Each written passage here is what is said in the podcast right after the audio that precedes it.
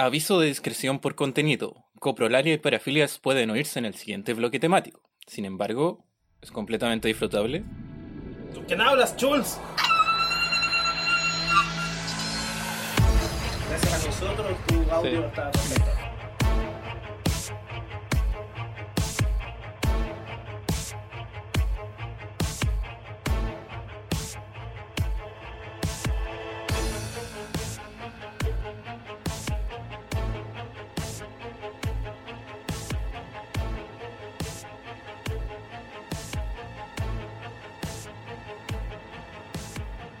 Aún más cerca de la recta provincia se halla la región de los ríos, donde el arte y los más variados gustos son engendrados. Desde Valdivia, sean todos bienvenidos a Fandom, el programa semanal, junto a Jalan, Fulbus, Valkian Jules. y Avisal, compartiendo conocimiento estético sobre videojuegos, animación, literatura y rol.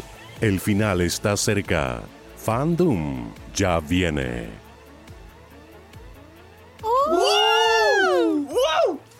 Bienvenido gente a este nuevo pro- programa y edición de Fandom. Fandom. Y bueno, lo primero que tengo que decir es que he regresado de la Tierra de los Muertos, más conocida como Talca. Sí. ¿No era en, en. Chillán donde el diablo estábamos perdió el muertos. poncho? Oh, no, Oh. no, no. Y también lamentablemente quiero avisar que hoy no nos acompañan dos personas que se estaban Oh. burlando de mí en el Bueno, ¿qué principio. pasó? Se murieron todos. Sí, debe ser por el tema. Debe ser por el tema. Mi teoría es que después del especial de Halloween, Sí. la medium, que fue la Dani, drenó mucho ectoplasma. Entonces está Suena muy mal. Pero si se suda ectoplasma, pues el contacto con el otro plano. No sé, eso sudarás Y- tú, yo no. Y bueno, Valkian tiene una venerea. De eso chicos, cuídense por favor. Así que sí, bueno, el de Halloween fue muy maldito. Sí, todo el Está- rato. está terrible maldito ese capítulo. ¿Le Pero vamos a contar bueno. la anécdota a la gente o no? No. Eh, no sé, bueno, explotó todo el audio ese día que el creepypasta de fandom. Después se, ve- se- hubo problemas para la fecha original. por eso estiramos también el chicle de su publicación y salió entretenido. A lo mejor fue por jugar con Baba Yaga, por ahí volada. hay sí. algunas mitologías que quizá Por no San hemos- Juan ahí. Ya, pero igual somos tres bacán, Sí, no, Está- más ah, fluido, La hablamos Trinidad. más. Sí, la Sí. Trinidad. No tengo que escuchar a gente que me cae mal. ¡Oh, Dios! Referencias personales. ¿Por Perdón. qué dice eso cuando no está la gente presente? Eso no se hace, señor Scholz. Bueno, Bueno. bueno, el tema. El tema del día de hoy es. Baba Ya- Ah, no, perdón. eso no. No, no. Hoy vamos a hablar de. pos- Post-apocalipsis. Apocalipsis. O. Estamos ambiciosos. Sí. La verdad es que Un tema un es poco amplio, ¿eh? abarca para muchas un poco cosas. amplio. Partiendo porque, ¿qué, qué se le ocurren a ustedes con, con esa Caleta temática? de cosas, po. Demasiado. Mira, separando los patitos de Evangelion y todo eso. Ay, ¿qué te pasa con Evangelion? Bueno, estoy seguro que ese iba a ser un tema de Valkian, parece. O sea, lo primero que me viene a la mente a mí, por ejemplo, es Mad Max. Sí, es como lo que uno se imagina. eh, Torre de Ge- esta sociedad, después, obviamente, de un Armagedón, eh, después de un holocausto, donde la sociedad se reconstituye. No es cuando está ocurriendo, sino que después de que ocurrió. algo. ¿Cómo se llama esa- la, el- la película de un, de un negrito? Oh, que cuidaba un libro. Ah, ah, ah. ¿Soy leyenda? Book of Eli. No, pues soy leyenda de Will Smith. Nada que ver, po. Pero también es negrito. Ah, The Book of Eli. ¿Eh, ¿será? No, no estoy Esa película segura. es súper cristiana. o Sí, todo el rato. Tiene como un mensaje así muy evangelizador. Por favor, que, lo primero que hay que aclarar es que poca apocalipsis no es lo mismo que post-nuclear. De hecho, ¿Y por qué no? pero vayamos a la raíz. pues. ¿Saben qué significa apocalipsis? Ah, Ya. ya. a ver. ¿Quién trajo ¿Quiénes la Biblia? datos? A ver, ¿quién es trajo la cristiano acá? ¿Quién es apostólico romano? Ah. Apocalipsis significa revelar el velo, literalmente. De pero eso es como pelar una cebolla, griego. po. Como pelar tomate. Revelar el velo. obviamente en sentido figurado y se usó obviamente para este episodio, versículo de la Biblia. Un Final. libro. En ese sentido, post es después de la revelación. Y por eso decimos que es tan grande el tema, porque desde una distopía, una ucronía, em, sociedades tipo V de venganza, eh, futuristas, invasiones alienígenas, las más famosas y clichés de hace unos dos años atrás, creo que se explotó mucho, los zombies también. Yo creo que entre como el 95 y el 2006 más o menos, era eh, ver películas con alienígenas, invasiones, era como pan de cada día. Y bueno, estamos a fin de año también, así Y que se está acabando el naturales. fin, el fin de este año. Eh, después de Halloween, literalmente, la Navidad está a la vuelta de la esquina y como que así se va lo que queda de meses. Y después nos vamos a dar cuenta y ya es compren, compren, 2018. No, pero si ahora se viene Navidad. De hecho, quedan como así como 100 días. para- Qué terrible. 100 No, días mentira. para Navidad. No, la verdad son como 5. No. Oye, de hecho, viene pro- pronto mi cumpleaños. ¿Sabían eso? Oh, saco- La gente ahora puede sacar cálculos para saber cuál es tu identidad. Oh. ¿Cuál es tu verdadera edad? No, Una yo no ardilla. tengo, no tengo mi fiesta de cumpleaños en Facebook. Ah, así que ya nadie, nadie cacha. Bueno, entonces, tenemos algunos temas preparados. La verdad es que como somos poquito ahora, eh, quizá podemos rayar más la papa, opinar más la es muñeca. raro estar tan, esto es Hay silencio. Sí, Hay este pocas tan interrupciones. grande. Siento poco- que hay un ego que no. Ya, y les da con los hijos como si ustedes tuvieran legos chiquititos. Como Ah. que Sí. hay, hay que poner la regla de no usar chistes de capítulos anteriores, Sí. porque si no nos quedamos pegados. Esa- es una regla que- de hecho. Era una una regla que se usaba por en favor. Arcadia, así que... Por eh, favor, sirve. comenten la referencia a qué capítulo. Porque de verdad los cabros hablaban mucho bombo fica y hablaban mucho de Batman vs Superman, así que es una buena regla porque si no la gente va, ya otra vez estos cabros buenos hablan del ego y o yo, de ¿Por vaya. eso voy a hablar de Mayoras más? No, este. Ahora, ¿quién? Bueno. Eh, usted, señor mediador o medium, en honor a todo lo que es ocultista anteriormente. ¿Le parece comenzar con su sabrosura? No quiere. No, no quiero comenzar yo. Él no quiere. Yo modero. Yo soy un dictador. Pórtese bien. Soy No, un no dictador y por eso voy a hablar, vamos a hablar de... Oye, no, no me tires la pelota primero a mí. Ahora estamos perdiendo tiempo. A Baisal, por favor, comenta su tema. Bueno. ya que el jefe de hoy día lo dice y no se mojó el potito, voy a empezar yo. Les cuento. Yo, eh, cuando se nos ocurrió, la verdad en honor a Jalán, este es un tema que Jalán, bueno, Jalán tiene una maldición en sí misma. Sí, Cada vez que- propone un tema, Ella no está, Algo caga. nunca Sí. está. Nunca. hay algo ahí Debe extraño. ser la Y esta cerveza. literalmente quedó sin voz. Sí, y no es mentira, no está es una metáfora. Difónica. Eso es lo que pasa cuando hablan de Baba Yaga. Claro. Bueno, eh, entonces cuando se postuló la idea de post-apocalipsis, yo me acordé de una novela gráfica. Y no, no es Sandman, no, no es Neil Gaiman. Eh, yo leo otras cosas, gracias. Sí, Jalan, leo. No tanto como tú quizá, basta. Lee en el baño. Entonces, eh, este título, sin más preámbulo, se llama Y, el último hombre. En inglés, Why the Last Man. Eso es por un tema de XY. Cromosomas. Ah. Entonces, este eh, cómic o novela gráfica, cuando abordan más eh, temas densos o sexuales o políticos, en este último un poco de todo, la verdad, salió el 2008 y terminó hasta su última publicación, son más o menos 60 volúmenes o 60 tomos, no Oye, sé cómo es correcto, hasta mil- 2012 de DC Comics, de su división Vértigo, que sí coincide con Sandman. Eh, e Ya. importante escritor. Ya un poco antes, eh, Charles me estuvo hablando de que yo conocía al compadre y no lo había asociado a tantas sagas que él, oh, curiosamente, sagas que había hecho o que hace.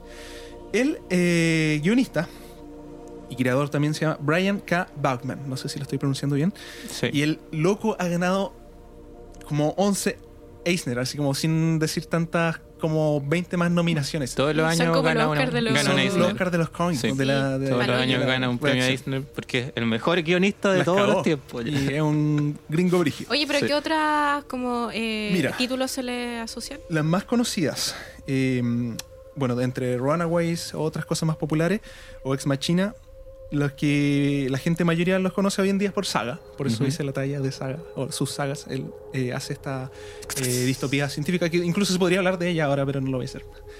Porque ahora estoy hablando de... Porque es Guay. más una odisea espacial en realidad. Y eh, Leones de Bagdad, Bagdad Sí, que Leones de este Bagdad. cómic cortito, muy bueno, muy bueno. Nunca los he Es escuchado. la mm, visión de la guerra desde los ojos de los animales. Oh, Es para la cagada, es muy buena, Muy recomendada, breve. y Cortito, yo creo que te puede gustar 80 mucho páginas más o menos. Fulbus, Sí, Sí, a mí me es gustan los así. animalitos. Yo lo busqué en internet un día, pa, me enamoré. Bueno, y la artista que se llama Pia Guerra, ¿ya? Sí, eh, la ilustradora es eh, una dama. y estuvo en- eh, colaborando con Brian, que ella ¿Siempre también trabaja hizo... con ella? No, no, eh, fue algo que escogió. eh, no sé si antes o después ya hizo unos cómics de Doctor, Doctor Who también. Eh, pero lo que hace también precioso son las portadas. Que esto lo tuve que averiguar después. Es un italiano. Y él también es importante. Corne- Carnevale. Como carnaval. Máximo hace unas portadas así muy simbólicas. Un poco lo que hace Dave McCain. Obviamente Dave McCain hace unos recursos más plásticos de repente y no tanto digital. Pero él hace. eh, me recuerda un poco a Alex Ross, como entre la pintura. Al Como el hiperrealismo. óleo, sí, como un hiperrealismo. Y lo simbólico también. claro. Pero vayamos al tema. Eh, ya que estamos hablando de posapocalipsis, es esta. mm, llámese distopía, ¿cierto? De este eh, mundo donde literalmente mueren todos los hombres. Ya ese es el arco argumental. Eh, la historia te presenta al protagonista, se llama Yorick. Sí, hay un juego de palabras ahí porque parte con Y el nombre. Y con su mascota, que es un mono capuchino. Ya parece muy bizarro. Esto es como un perdón, Soy Leyenda, pero es. versión. En vez de mono, perri- o sea, del perro, un mono. Es un remix de muchas cosas, la verdad. Tiene mucha referencia, pero la verdad, si vamos a la raíz, es de una historia que incluso la nombran en unos volúmenes de, mm, de la escritura de Frankenstein, de Mary Shelley. Mm. Entonces, más encima una oda de una mujer. Ya. Eh, más encima, Yorick es el nombre de un personaje de, mm, de esta historia de Shakespeare, la tragedia de Hamlet. Del ¿Y el LOL. Ah, Entonces, sin irme en tantas referencias que tiene el compadre, es un eh, ilusionista, un aprendiz de mago. Es súper importante eso porque el loco, la verdad, se zafa de muchas cosas por ese motivo. Pero, ¿quién lo hace a él el único sobreviviente? No se sabe. No se sabe pero, mucho rato eh, por el Es una certeza, es algo que te dicen en el comienzo. ¿Que Él es es el él? Sí. Tú solo ves y sabes lo que aparece a través de, lo, de la interacción de estos personajes que van involucrándose. Entonces realmente tú no lo sabes. En un momento se conoce a algunos otros que finalmente no alcanzan a estar realmente. O no sea, quiero apostar tanto a, a spoiler en sí, a pesar Pero de que también hay sea un tema de un- que la perspectiva, pues si la perspectiva está desde el desde de Quizá De todas maneras, no es el único. Lo comparte junto con eh, la gente que lo tiene que cuidar. Partamos con el principio. Déjeme contarle más bien el arco y no me interrumpan tanto. bueno. Ya, entonces White the Last Man tiene este protagon- protagonista eh, que es eh, hijo, hijo de un profesor. Ya un profesor fanático, por eso le pone estos nombres a su hijo de, de referencia eh, literaria. Y su madre es una congresista. Ya él, eh, ella es parte del gobierno de Estados Unidos. Entonces, lo interesante, vayamos de, de- de- de cómo funciona esta historia. Lo interesante es que te presenta primero visualmente en, en escenas, eh, ¿cómo decirlo? Como landscapes, como son literalmente rectángulos las viñetas muchas veces. Entonces, la lectura y el paso del tiempo va funcionando muy interesante porque da saltos hacia atrás, llámese flashback, o los segundos antes de. Después tú podés tomar un volumen siguiente y ya pasó así como dos meses. Entonces tú no tenías idea en qué, qué ocurrió en ese margen del último volumen al que tú estás leyendo. Y, y- y juega mucho con esa transición al momento de leerlo. Eh, eh, es algo que se entiende más si lo lees, obviamente, pero es bastante fluido y funciona muy bien con la ilustración de Pia. En este sentido, eh, el protagonista, como mencioné con estos padres que tiene, eh, antes de conocerlo te van contando, ya, esta policía está en, este, en esta protesta. Esta militar eh, israelí está en, en una entrevista. Eh, esta bombera eh, como que está saliendo con su pareja y van a salir así como en un segundo, a qué sé yo, a otro punto. Y te dicen 30 segundos antes de, eh, dos segundos antes de. Y ya cuando se acaba el tiempo, todo el hombre empiezan a sangrar profusamente de los ojos, de la oreja, de la boca. Se desmayan. Muy eh, bajando al sexto abismo. Sí. O sea, referencia de Mace el cómic igual juega mucho con, bueno, las perspectivas. Porque Exacto. te cuenta la historia de distintos puntos de vista. Ujú. Sí, po, junto con estos personajes que aparecen después. Entonces, el chiste es que eh, cuando te van a presentando a este protagonista, que es Yorick, eh, tiempo después, por supuesto, que se decide y tú no sabes qué ocurrió en ese margen hasta mucho después de su departamento, cuando se entera que todos los hombres muere- mueren y él no sabe, obviamente, si hay más como él que sobrevivieron, junto con su mono, más encima que un mono macho, eh, que se llama Ampersand, más encima otro juego de palabras. Ampersand es la Y que usan en los anglosajones para separar, es como el and. Esta es como, es como un, Sí, el- una figurita. Y no sé, pues la primera historia literalmente se encuentra. es como un 8. Es como un 8, de hecho. Se encuentra con esta mm, reco- recogedora de basura, pero la verdad lleva cadáveres. Entonces él lleva esta máscara que es como su traje, así como si hay una forma de hacerlo, como su, su apariencia de, de personaje de cómics, es con su máscara, con su capucha azul, morada, que así disfraza su sexo. y no cachan que obvio, por supuesto, eh, de cierta manera. Y empieza a conversar con esta chica que era una modelo antes de la catombe, incluso se había puesto boobies antes de la catombe. Y, Y la dice, explotaron. "Pa- pa- Ah. no, ¿para qué sirven las boobies si no hay hombre ahora? Pues entonces eh, hay muchas tallas así de por medio que se pueden ver como medias eh, eh, ridículas, pero van dando una, una sinceridad muy interesante. Ah, no, no se siente fingido para nada eh, las situaciones. Y no, el cómic no es... eh, como que no te trata de dar una evidencia o una forma eh, específica de ver la sexualidad o el género. De hecho, se apuesta mucho y fue en su momento cuando iba saliendo muy eh, avalado por grupos feministas. Ya hablamos obviamente de una segunda ola, una más no tan contemporánea como la que conocemos hoy día. De hecho, es como avanzada un poco a, a lo que sería hoy en día la perspectiva. Eh, Fulbus. O sea, finalmente cuando finaliza esta, esta historia se dice el por qué se, se resuelven e- estas incógnitas. O, ¿Tú querías ir al choque al tiro? sí, pues. No, tienes que leerlo. Di la verdad. La, verdad no ¿Pero hay- por qué te gusta tanto? ¿Por qué? Mira, cuando yo empecé a leer cómics, eh, obviamente me enamoraron mucho de Vértigo. Estaba este que en particular eh, me llamó la atención la premisa. Y porque obviamente tenía un final. O sea, al igual que Sandman, al igual que Watchmen, tiene un principio y un final, a pesar de que tenga este margen, entre comillas, largo. Eh, y yo me dispuse siempre a leerlo y nunca lo hice y ahora me obligué un poco. Obviamente hay personas aquí en el panel que lo conocen mejor que yo, así que me pueden corregir. Pero no, preferiría, o sea, no hay- creo que no- la verdad no hay una verdad absoluta. Me puedes corregir Mm. quizá, eh, Chols, pero la verdad igual se juega mucho con el tema de los ambule- amuletos. Hay mucho... Mira, en las sociedades que aparecen, partamos con eso. Están las hijas de las Amazonas, que podría ser como lo más radfem que se considera en esta sociedad, las feministas radicales. Pero eh, fíjate que no las muestran como unas lesbianas salvajes, las muestran más bien como unas sexuales eh, que quizás fueron embaucadas por una dictadora eh, an- antro, con la forma de referirse a alguien que, que odia al género masculino. Ay, la misandra. Misandra. mi- Misándrica. sí, algo. Mm. Claro. Y en ese contexto, eh, claro, te van presentando estas sociedades que funcionan obviamente con sus propios dogmas. De hecho, yo creo que si hay un personaje bastante inter- interesante en el primer arco, en los primeros capítulos, es Victoria, que es esta líder de las hijas de la Amazona. Y se manda una frase bastante potente. De hecho, hay una eh, por ahí que, que me quedaron dando vueltas.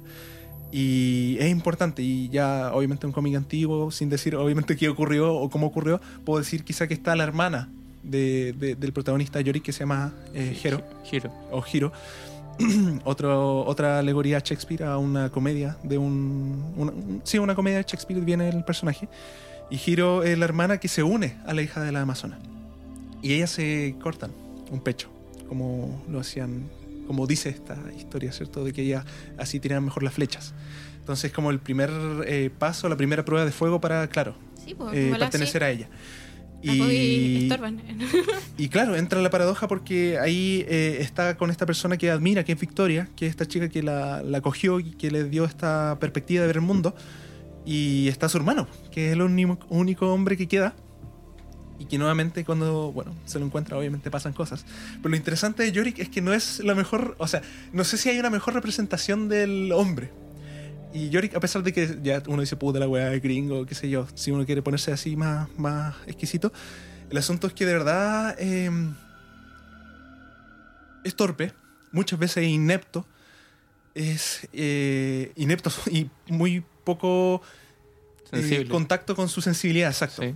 Sin embargo, eh, no es, o sea, es espontáneo también. Es, es como, no es el hombre promedio, pero sí es como el hombre que quiere em, no ser tanto del molde, sobre todo por la Sí. situación en la que se encuentra. O sea, es como. De hecho, lo vean, porque cuando Sí. pasan muchos meses, le dicen, pero, weón, ¿cómo no te has ligado a ninguna de las minas que te acompaña? Y de verdad el loco tiene sus propios dogmas. Él quiere ir a Sí. ver a su prometida que está en Australia. Y él quiere ir de Estados Unidos a Australia. Y se demora como cuánto, un año en ir como a, a Massachusetts, así no me acuerdo. Sí, de verdad se demora en mucho porque cruzar Estados Unidos un año. sí. ¿Qué hace de un apocalipsis el ámbito no- eh, neoyorquino, estadounidense donde se encuentra Yuri? Es que apostemos que todos los pilotos y todos los eh, conductores son hombres la mayoría. Entonces muchos aviones cayeron, eh, son pocas las mujeres que saben eh, planear, pilotear un avión. Los fue en una época... Ahora peak, entonces están todas las carreteras con vehículos, así como Walking Dead, todos los autos en la carretera. Sí, pero me El mejor vehículo es una motocicleta, ponte tú, ¿cachai? Pero me estás diciendo que ya el desastre que ocurrió afectó mayoritariamente a hombres y que en Murieron todos hombres. Con esa premisa. Entonces la- las, las mujeres empiezan eh, con la base de, de tratar de, de, de levantar... O sea, más allá de que hayan sido hombres, es un montón de humanos que murieron. Es- Estamos hablando quizá la mitad del mundo. No sé si hay una proporción exacta, pero creo que son más mujeres que hombres Sí, más mujeres en, que en hombres. estadística, pero a pesar de eso, eh, imagínate la cantidad de cadáveres que hay que sacar de la calle o de los departamentos que se empiezan a pudrir. Entonces, eh, tratar de reestructu- reestructurar una sociedad así, con esa gravedad, O sea, hay que eh, aclarar. estamos hablando de algo que, que es mayor que la peste negra en Europa, ¿cachai? sí, o sea, falta mencionar que los animales también mueren. Y los animales, exacto. Todos, los animales machos. masculinos. Imagínate en, en África la, la jirafa macho, el jirafo, decía jalar en la casa, muere, ¿cachai?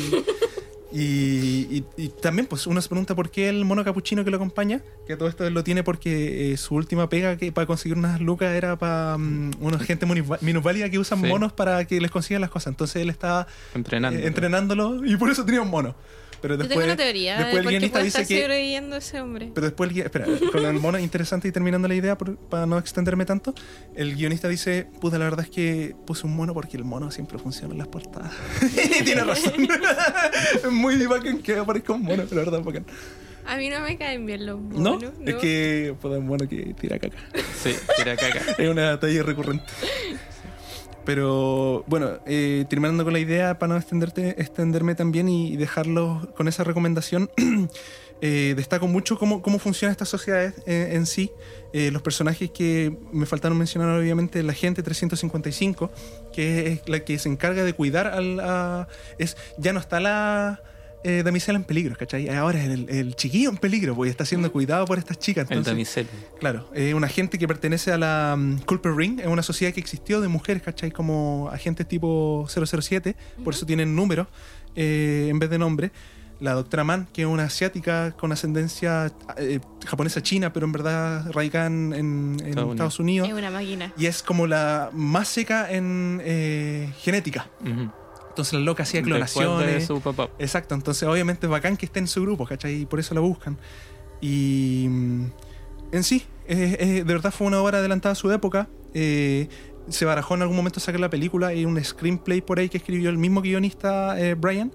Eh, se barajó incluso que, el, eh, que fuera Yori, que fuera, fuese Shia LaBeouf. No. ¿Por qué no? Es increíble, a mí me parece No, genial. No. Amo ese loco. No, ¿Qué te pasa? gusta. Bueno, y la percepción eh, también de la israelí, que son las eh, milicias más brígidas femeninas en el mundo, obviamente son las que empiezan a, a organizarse en, en esa sociedad post de sin hombres, ahí no tenías opción emasculadas. de, siendo mina, de librarte del servicio militar. O sea, De todas maneras. Entonces son, de verdad, empiezan a, a meterse ahí en Estados Unidos de una. Entonces, Eh, en realidad esta, es la, es la nuestra. y bueno, obviamente se refieren a algunas que son las post-op, las mujeres que, que tratan de ser hombres, post-operadas, ¿cachai? Lo que, que sería como una trans. No, de verdad es muy interesante porque pues las chicas, la- las niñas, de verdad se preguntan si hubo un rumor, ¿existier- ¿existieron alguna vez los hombres? Ya, la Entonces, verdad. de verdad, es muy, Sí. muy genial. La dejo recomendado y me quiero despedir con esta frase que es una de las que dice Victoria. ¿Por qué si dejamos de lado la venda y la balanza, la justicia es solo una mujer con espada? Chan, Chan. chan. La jefa de las Amazonas. Creo que se cuenta solo. Así que los dejo a ustedes Y lean, lean y The Last Man, Why The Last Man y El Último Hombre. No sé si la Meli se habrá. oh, perdón, la Ujú. Fulbu. se habrá preguntado cómo es este mundo sin yaoi. Eh, muy Yuri, po. ¿O nice? Ya. Bueno, pasando a mi tema. Hubo papá. Ay, se mojó el potito. Sí. Bien. pasando a mi tema, necesitaba un poco de tiempo para exponerlo. Eh, voy a hablar de una saga bastante conocida actualmente. Inicialmente Vos dale. era algo más cerrado. Estoy hablando de la saga Fallout. Pero principalmente de un juego un poco distinto, de Fallout New Vegas. ¿Por qué distinto? Bueno, eh, los Fallout empezaron a tener impulso de nuevo desde el Fallout 3, por los creadores de Skyrim, por si acaso. Pero tenían este estilo muy, muy de acción. El New Vegas está hecho por los creadores originales, entonces más de rol. Juega mucho con el rol, el karma. y- ¿Es esta vista isométrica? No, ¿Esa o no? no, tiene la misma vista de los Fallout 3, Ah, ya. pero tiene más elementos de rol. Pero para alguien que, como yo, que no cacha nada, igual, ¿cómo es la forma de Lol. juego? Ya, po. Se ve desde arriba. No, no, no, no. Los primeros. Ah, ya, los primeros sí, como los Age of Empires. Como los Age of Empires se ven los primeros juegos. Ya. Pero esto es como de un shooter.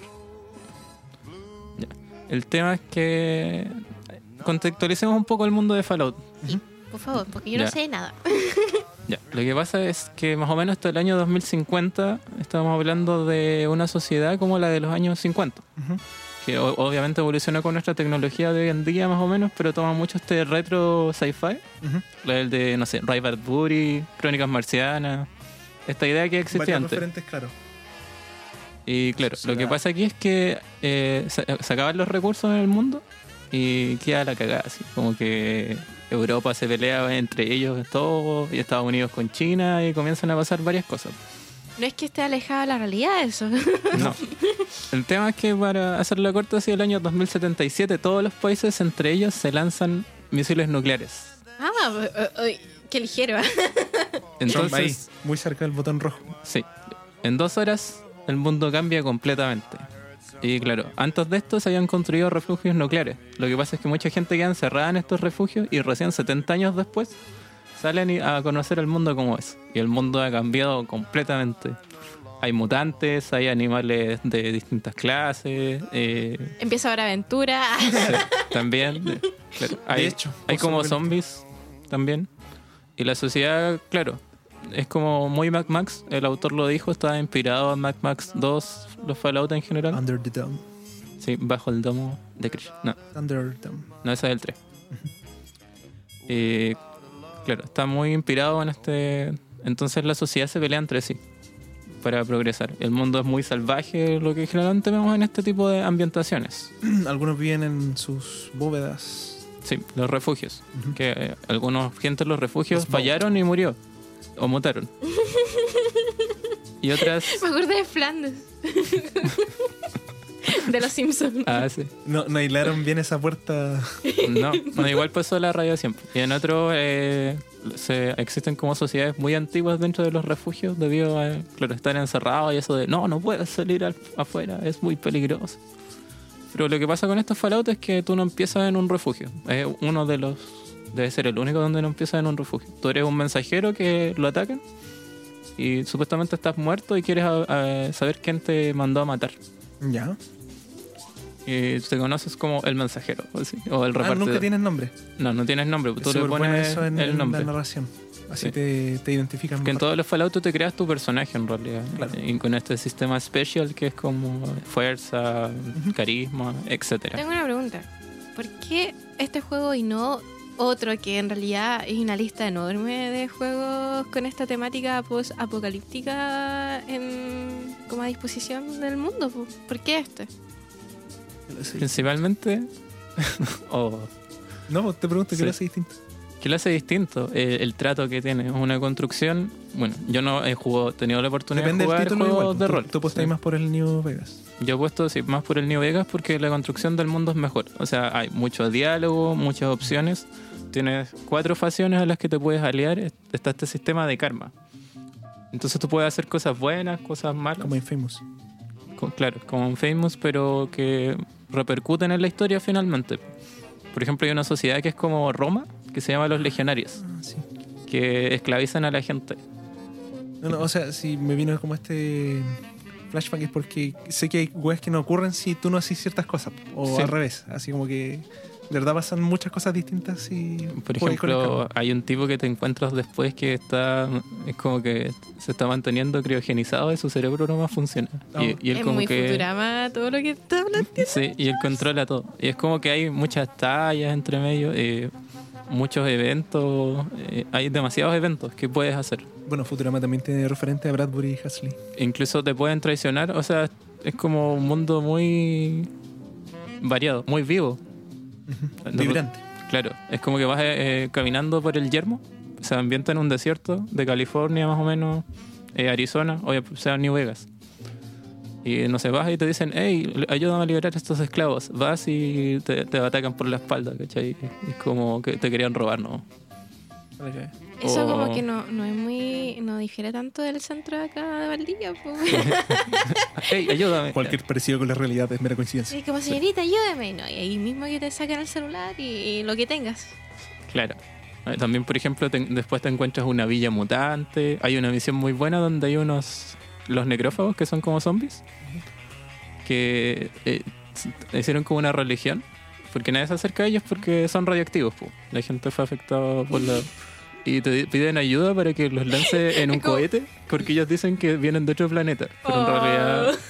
Va a explotar en el cielo. Y tú envías el cohete así y, ves cuando va viajando y te ponen el, el vuelo de las valquirias a ti, ti, ti, ti, ti, ti, ti, ti, ti, ti. La wea Y ves como que van por la luna así y el cohete explota así. Y tiene todos esos momentos tan Como- bueno. Buena. O sea, aparte de la temática que de- debería ser como de Justo, es para la risa. Sí, sí, es desenfadado, ese es el concepto. Pero desenfadado a mí no me suena a nada. po. Digo, como tragicómico. Sí, ¿trágico? t- tragicómico, o sea, siempre. Igual hay cosas que de repente te marcan, así como que una niña te dice, anda a rescatar a mi hija y después ves que no era su hija y el loco la mata. ¿cachai? Y, y- Ahora sé que no, no le voy a entregar la hija sí, cuando y- lo juegue. sí, y el mundo es como súper eh, así. Tú nunca sabes que está bien o que está mal hasta que haces las Hasta que ocurre.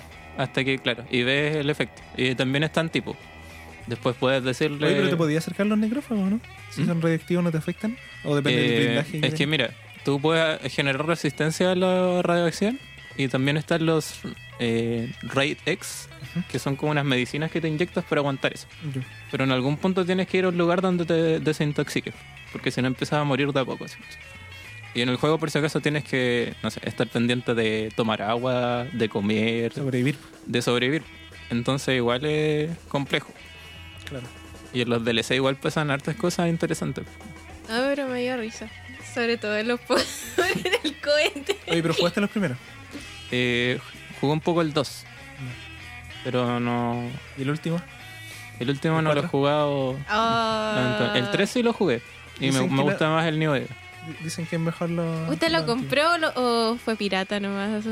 Chan, chan. No, pues, Steam. Yo el 3 lo tengo en Steam. Oh, Y el New Vegas lo jugué en el- la Play 3. Legal, entonces.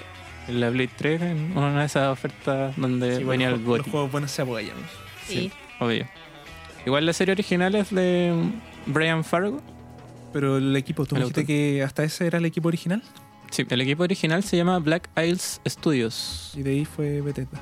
No, Black Isles Studios, muchos son lo que ahora es Obsidian, que son los creadores del primer South Park, Ujú. Stick Ah, of verdad. the Truth, eh, Pillars of Eternity, mm, Tyranny, que salió hace poco, que son indies así como tipo Diablo, de rol clásico. Eh, bueno, hicieron este New Vegas. Y participaron igual en otros juegos más conocidos. Siempre en el rol, por si acaso. Entonces ellos, en el fondo, retomaron su producto original. Pero Bethesda no les gustó mucho estos cambios porque... Y se puso a hacer su wea de loot boxes. Sí. O sea, al final hicieron el Fallout 4 y no tomaron nada del New Vegas. Oye, pero hicieron una la muñequita de Pip-Boy. Finalmente en un producto de edición especial. Sí, pero... no Igual yo creo que si eres súper fanático y tenéis plata, no pensáis esa wea y te la compráis. Y, sí, y te compráis la, el... Oh, ¿Cómo se llama esta? Brazalete. Ese, pues, ¿no? ¿Así se llama? Pitboy 3000. Ese. Ah, muñequera. Yo escuché muñequita. Yo Muñequita. también te escuché muñequita. Bueno, también puede ser- ¿qué hay- hay un muñequita de ¿Qué edición clase de especial? perversión? Y dije, le dio su Luis Dima. y- ¿Qué? ¿Qué? Oye, oye, me toca a mí, me toca a mí. Démosle, ¿Te, queda Ya. algo en el tintero, señor Charles? ¿Queda alguien? Nah, Ahora le toca a Jalán y Valken. no sé. Oh. Ahora le toca a Valken. Gracias, No. Valken. ya, Fulvo, háblenos por favor de esa maravillosa película que no he visto. Sí, acá. Ilústranos. bueno, yo no me siento tan mal de no tener idea de lo que estuvieran hablando ustedes, porque. Nosotros por- estamos igual. Sí, por- pero lo mío es más grave la falta. po. Estos chicos no han visto Náusica en el Valle del Viento. No la han Bueno, pues visto. lo vamos a ver. pues. Bueno, Náusica en el Valle del Viento. Se dice que es la primera película que el gran, grandísimo dios Hayao Miyazaki hizo bajo el nombre del estudio Ghibli, cosa que es un error. Grant. Error, error. Es En realidad, no sé. todos los recursos que recaudó con esta película le ayudó a fundar el estudio Ghibli. Mish. Pero propiamente tal no ¿De fue. eh, la compañía de animación fue Topcraft. No el estudio Ghibli. Topcraft. Suena como muy bootleg chino. ¿no? Sí. Y en realidad Hayao Miyazaki tenía igual su reticencia a hacerla po, en un comienzo, porque pese a todo es de un manga que tiene siete tomos y en la película concentra tan solo dos de los siete. Ujú. Sí, igual en un momento quería hacer como un corto, pero le dijeron, no, pues ya, pues tírate más alto. Ah, y hizo el largometraje. Oh, y la música es tan linda. Concéntrate, Fulbus. Esta música no tiene letra. ¿Por qué elegí este eh, Anáusica? Porque de partida, cuando la vi, eh, estaba todo ambientado en un mundo de que se destruyó, hubieron bombazos y en realidad la gente está viviendo casi como en una especie de eh, pseudo edad media en, como, en cuanto a los recursos y la tecnología que tienen. Igual hay naves y todo eso, pero eh, también se ambienta en un mundo post-nuclear, post quedó la caga en el mundo. Y Mira, está palo yo. Un poquito igual para complementar. Eh, hubo mutaciones de estos insectos Sí, pues. Eh, estos insectos. como gigantones, ¿o no? bueno, hay, unos hay muchos insectos. Coquetones. Pero, Juguetones. pero partamos a la base. Ya, en este mundo que quedó muy la embarrada, está destruido, está. no está irradiado, pero si hay mucha contaminación, eh, se empezaron a formar unos bosques. Y estos bosques son tóxicos y, y estos bosques son resguardados por unos insectos. Y los más grandecitos, y que a mí me causan mucha ternura porque parecen chanchitos de tierra Pero hay gigantes. unos que son peligrosos, imagino. Ay, son todos peligrosos, la verdad. Pues ahí te agarra un bicho, te come. Ahí quedaste, ahí quedaste. Y te come. Eh, se llaman OMS. OMS. Oms. Sí. Om. Pero hay que contextualizar de que hay muy poco humano y el mundo está básicamente eh, eh, plagado de este bosque con estos insectos. Como rodeado. Como de esta biosfera. Y bueno, y en la dualidad que se muestra en la película es que hay dos tipos de, de pueblos o de comunidades de humanos y cómo enfrentan eh, o cómo se enfrentan a estas vicisitudes de la naturaleza. Están los que tratan de adaptarse y vivir más como de forma armónica con, con todos estos monstruos, con todo este bosque y tratar de, como de, de cuidar su, su nicho sin, sin esta toxicidad. Claro. Y e- ese sería el Valle del Viento, donde Náusica es la princesa de ese lugar. Y también hay otro pueblo que en realidad son más belicosos. Le gusta la princesa y Sí, pero es que. Me gusta porque Pero no es como el- el- la conceptualización que princesa hay de la Disney, princesa. Sí, pues no es como la princesa Disney, porque las características que reúne Náusica es una guerrera, es muy valiente, es fuerte y es jovencita. Pero eso no la hace como, oh, estoy esperando a mi príncipe azul. No, todo lo Es contrario. como el tópico de Miyazaki. Sí, la, la, mujer- la chica Empoderada. joven empoderada. Y en distintos Salvaje. contextos. Salvaje. Mira, una de las cosas que me gusta mucho de la película, aparte que a mí me gustan los insectos, me gusta toda la bola. ¿Es tu favorita de Ghibli? Eh, Que en verdad no es de... pucha, yo diría que en este momento sí. Oh, mira, ahora estamos escuchando el Requiem. Pero Requiem usualmente es como algo triste. uh. Requiem, Ah, y es que el no puedo Requiem- spoilear, tienen que verla. Eh, Requiem es una misa de muerte. eh, eh, la música, Pucha, ya, ya. Estamos cagados. Va- van a- vamos a tener, todos tienen que leerse Eat the Last Man, jugar Fallout y ver na- eh, Náusica Sí, después de. No, pero que este que eh, el loco que hizo la música, el OST, el- es precioso. Eh, te- les digo al tiro el nombre. Ah, ah, ah, se llama el compositor Yoe Misaichi. Mishaishi. Este que puso a su hija a cantar por la canción esa. La, ¿En la, la, la, la, la, la, la. ¿Qué edad tenía? Ah, no, no, Era ¿Chiquitita? chica. Y le pegaba con una Ahora varilla. está Solo tenía vieja. 37 años. Era como la Cristal, ¿o no? Eh, mira, sabes que dentro de las curiosidades de la película, porque no quiero decir spoiler, véala, es muy Sí, linda. pues, estamos contenidos. Eh, la hicieron solamente nueve meses de, mm, de todo, todo, todo. Y acá hay un equivalente a euros de más o menos cuánto costó la película, que serían como 800 euros, como 500 lucas nomás. po. Estamos hablando de una película que ya tiene 30 años. Caleta. Y, pucha. eh, Espera, ¿en serio? O sea, ¿Como de las primeras? sí, po. sí. En es realidad. del 84. Sí. Oh, gracias. ¡Ay, estudió! No, ya lo sabías. ¡Ay! y no la has visto. ¿Cómo No. es posible? Tiempo al tiempo. No es un profesor de historia. Bueno, Él solo acá- sabe mucho de historia. Es curioso porque cuando me puse a buscar información acerca de la película en sí, bueno, saltan a todas las películas de Ghibli que son todas aclamadas y son amadas por muchos. Eh, hay hasta trabajos, y no doctorales, pero sí como trabajo, ¿Artículo? informe de gente letrada Oh, que habla acerca de... de- académico. eso. Sí, de cómo eh, es el tratamiento de los personajes femeninos de Hayao Miyazaki, por qué está volada con la naturaleza, por... si se mete, si googlean, hay mucho material muy bacán eh, acerca de, de él y su producción, de todas sus creaciones. Sí, en general da para harto lo de Miyazaki. Personalmente yo hice como algo parecido, pero de Porco Rosso.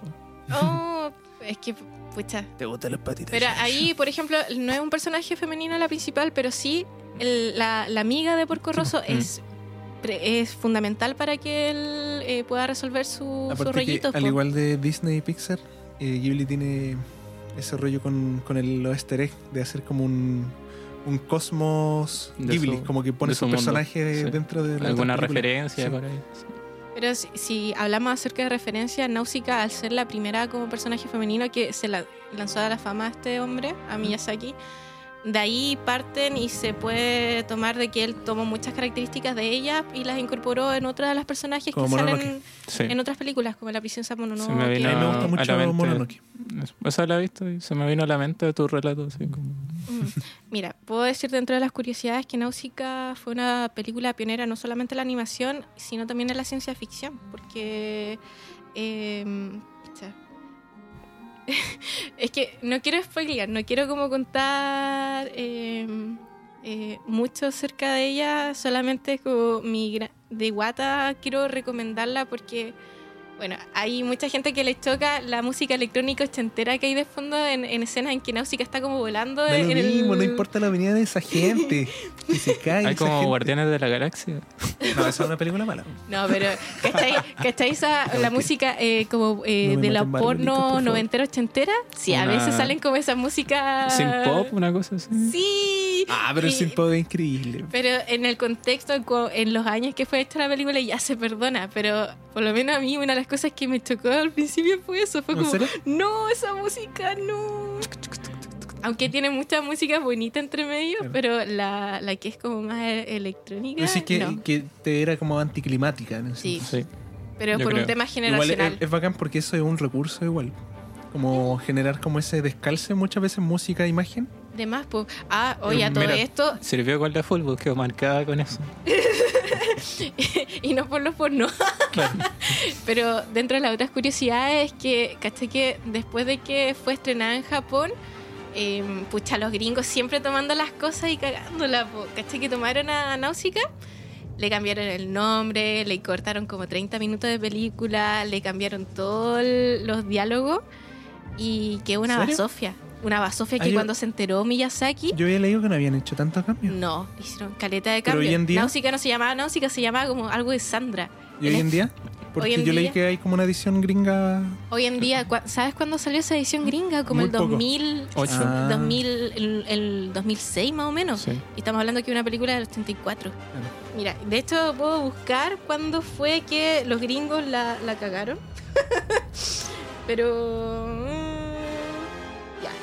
A finales de los 80. Eh, debo presumir como 88, 89 los gringos la tomaron y, y la... Cercenaron La completamente. cercenaron, la mutilaron y después de eso Miyazaki cuando empezó a distribuir sus otras películas al extranjero, él prohibía, prohibía que, que, que fueran eh, retocadas o que le hicieran algún cambio, Claro, porque de verdad destruyeron a Nausicaa. Cero respeto. Sí. O sea, dos bombas nucleares y más encima esto. no, pero... Como ah, la versión de Dragon Ball, la primera. Ay, no. ¿Y estos también son gringos? Sí, vos. Sí, la Cero, el dragón mágico. Oye, Death Note. Death Note, Death No, Note. igual es piola. Aunque le darda a alguno, igual. Pero se supone que los gringos dicen, ah, ya, para que tenga como cabida en el mercado nuestro, le vamos a hacer su retoque. No. Oye, yo, yo apoyo esta idea porque han hecho mucho daño a las franquicias que, que me gustan a mí. Como Siempre. ¿Cómo Sonic cuáles? Team y Silent, Silent Team. Silent Hill. Silent Hill. así que vamos, así se llamó después de, de que metieron mano ese pelado culiado de.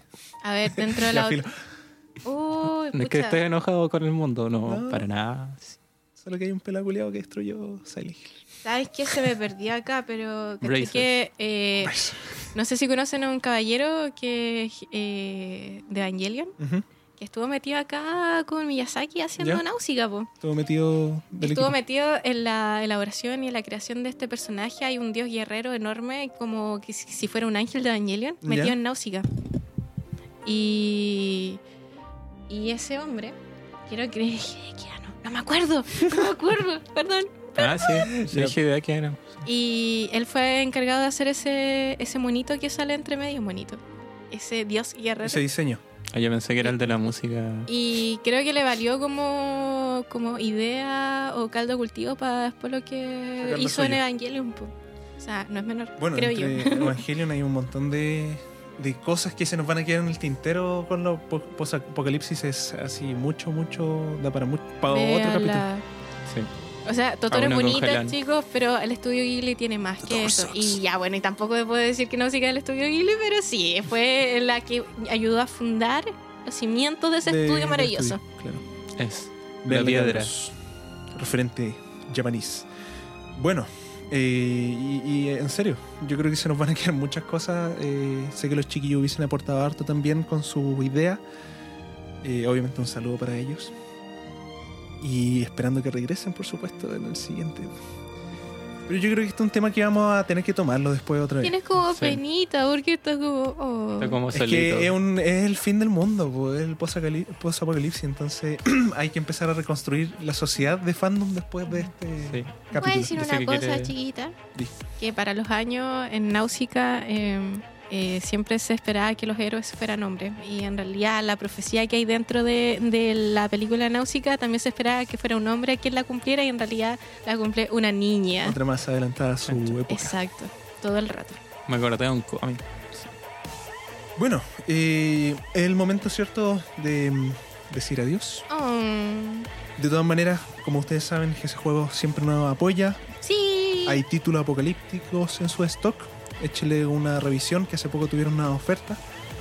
Obviamente está el juego Mad Max para Xbox eh, One Sí. y Play 4. Pero um, generalmente está bastante rebajado en Steam. Lo he visto hasta 3 mil pesos. Claro, también encontrarlos en, las ofertas de, de Steam. Sé que ahí venden el Pip Boy Edition, el de la muñequita, no, no muñequita de juguete. Solo para niños ricachones. Muñequera. y no, pero está rebajado, weá sale como 200. Y Sonic Forces, compadre, tremendo juego. fin del mundo ahí con ¿Cómo Eggman. te cambia el la voz, todo? Conocido como el fin de Sonic. No es recomendado para los fanáticos de Sonic, no. Sí. De corazón. Pero la música está increíble. Sí, eso sí. ¿Ya? El Infinite Theme. Cabros, sigan ¿Alguna la fanpage. invitación? De, eh, de todas maneras, eh, antes de, de dar invitaciones, recuerden que sigan la, en la página Sí. Por favor, nuestro dale- horario de emisión, que dale son like. Los domingos, como hoy, ¿cierto? No, no somos atemporales, pero los domingos a las 3 pm, repeticiones los martes a las 8 pm, jueves a las 12 pm y los sábados a las 2 pm. Por favor, dejen sus comentarios en la Sí. fanpage, propongan temas, en Mixcloud también, por o favor. alcance. Se vienen ahí en los siguientes capítulos unos invitados. También antes de, de los saludos de Fulbus, quiero personalmente, de parte de todo el panel, mandarle un gran abra- abrazo a nuestro sonista amigo Oh, austriaco, Sí. Sí, Dios. Dios, Dios. que nos va a acompañar de todas maneras en un capítulo muy, muy especial. Sí. Que no vamos a decir de qué, pero va a ser muy interesante. Así que Surprise.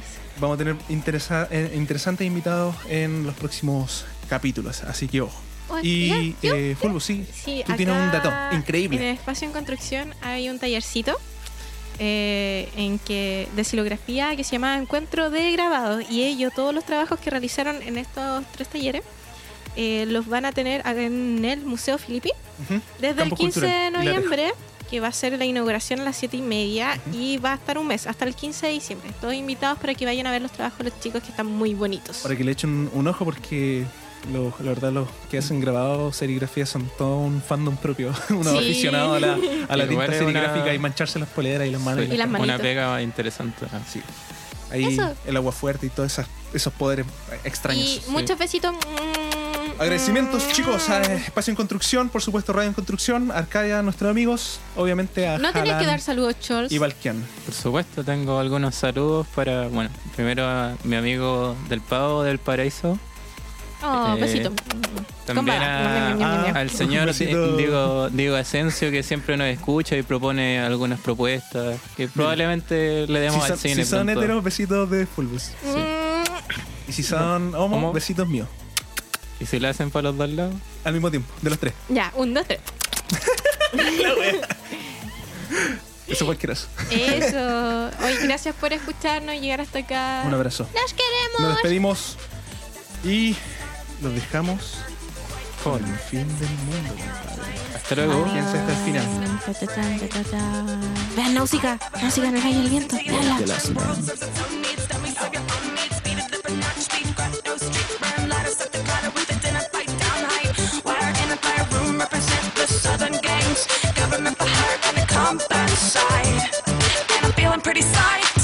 It's the end of the world as we know it. It's the end of the world as we know it. And I feel fine. I, I feel fine. I feel fine. I, I feel fine. I feel fine. Light a candle, light a.